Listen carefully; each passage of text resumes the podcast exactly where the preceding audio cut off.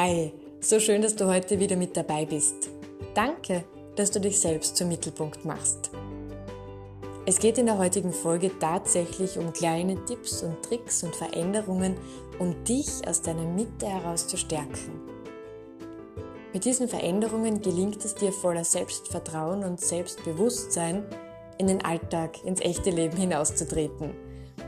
Ich freue mich auf dich.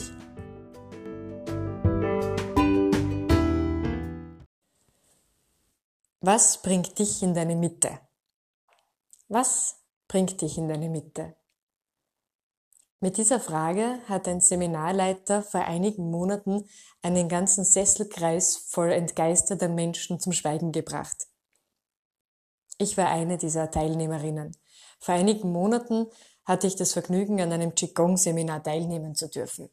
Ja, es war genauso, wie es klingt. Es war ein Raum vollgefüllt mit einem Sesselkreis mit jeder Menge entgeisterter Teilnehmerinnen und jeder hat gegrübelt. Denn diese Frage zu beantworten, wenn man sich im täglichen Leben mit solchen Themen gar nicht auseinandersetzt, ist richtig schwierig. Deshalb eine Frage an dich. Was bringt dich in deine Mitte? Die Antworten bei diesem Seminar waren ungefähr so in dem Stil, eine Infrarotkabine, Saunabesuch, Gartenarbeit, ein fünf-Gänge Feinschmeckermenü, eine Shoppingtour, Besuch beim Friseur, Pediküre, Sport, Bewegung, Schlafen, Essen. Einige Dinge kann ich sehr gut nachvollziehen und möchte ich sofort unterschreiben. Denn niemand von uns kann behaupten, in seiner Mitte zu sein, wenn er die ganze Nacht wach ist. Das schreiende Kind zu trösten probiert, stillt oder Fläschchen verteilt, Windeln wechselt, Fieber misst. Du weißt schon, da gibt's einiges, was unsere Nächte raubt. Sorgen zum Beispiel. Sorgen betreffend unsere Arbeit, Sorgen betreffend unserer Partner Partnerschaft. All das spielt da mit rein. Ja, Schlaf brauchen wir, um in unserer Mitte zu sein. Bewegung ebenso. Nahrung natürlich. Niemand, der hungrig ist, würde von sich behaupten, ganz bei sich zu sein. Denken wir an diverse Werbungen, die zeigen, zu welchen Furien und Dieben wir werden, wenn wir tatsächlich hungrig sind. Ja, das brauchen wir. Nicht umsonst sagen wir auch, dass unsere Nahrung uns nährt. Und dementsprechend sollten die Lebensmittel, die wir wählen, uns dann tatsächlich auch versorgen. Nicht nur mit Vitaminen und Nährstoffen, sondern auch zu einem gewissen Teil Futter für unsere Seele und Darmbakterien sein. Ja, also all das brauchen wir. Womit ich aber gar nicht einverstanden bin, und ich sag's dir ganz im Vertrauen, ist der Gedanke, dass eine Shoppingtour, ein Saunabesuch, ein Luxusurlaub uns in unsere Mitte bringt. Denn ab dem Moment, wo wir glauben, dass das uns zur zufriedener macht, glücklicher macht, schieben wir doch die Verantwortung für unser Glück, für unser Wohlbefinden, für unser Sein ins Außen. Und ich fühle mich nicht wohl bei dem Gedanken, dass meine Kreditkarte, mein Partner, meine Chefin verantwortlich sind für mein tägliches Glück. Ich glaube du auch nicht. Das heißt, wäre es nicht ganz schön, wenn wir selbst unser Wohlbefinden steuern könnten, uns selbst aus der Mitte heraus stärken. Ich möchte heute zwei Tipps mit dir teilen, die dich immer zurück zu dir selbst und in deine Mitte holen. Das erste ist auf jeden Fall die Atmung. Spürst du deine Atmung jetzt? Kannst du sie wahrnehmen? Ist es ein tiefer Atem, der dich heute begleitet? Oder ein Atem, der geprägt ist von deinem Tag, flach, schnell?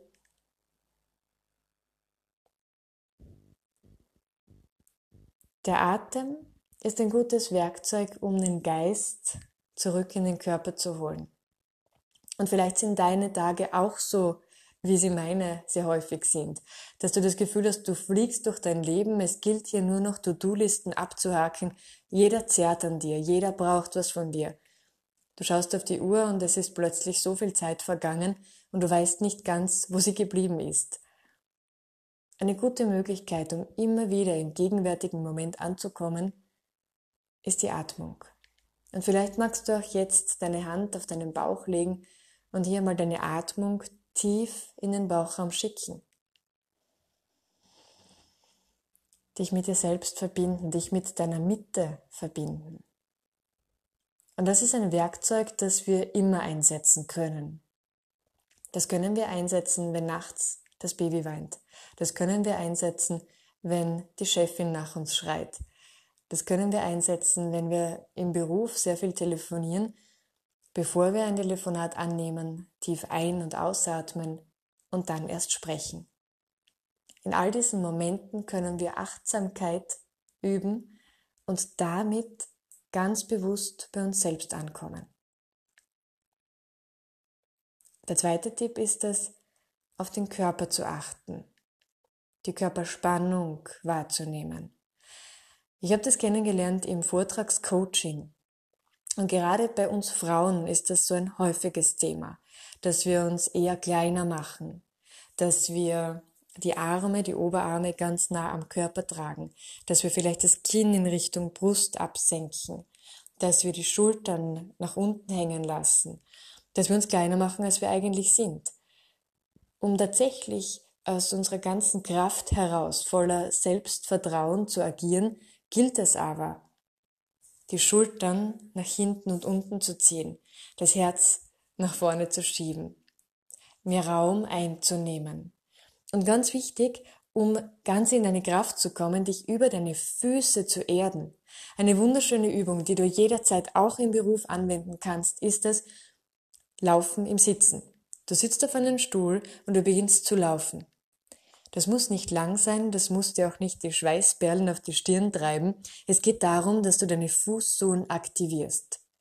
Und indem du dann das Kribbeln auf den Fußsohlen wahrnimmst, kannst du dich mehr erden, kannst du die Atmung tiefer schicken.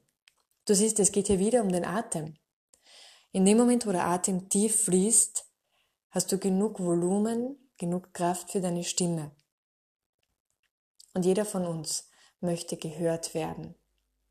Das heißt, ganz wichtig, um als Frau selbstbewusst und stark zu agieren, ist es, verbinde dich immer wieder mit deiner Atmung, und entfalte dich und deinen Körper. Zeig uns, wer du bist in deiner ganzen Pracht und ganzen Größe.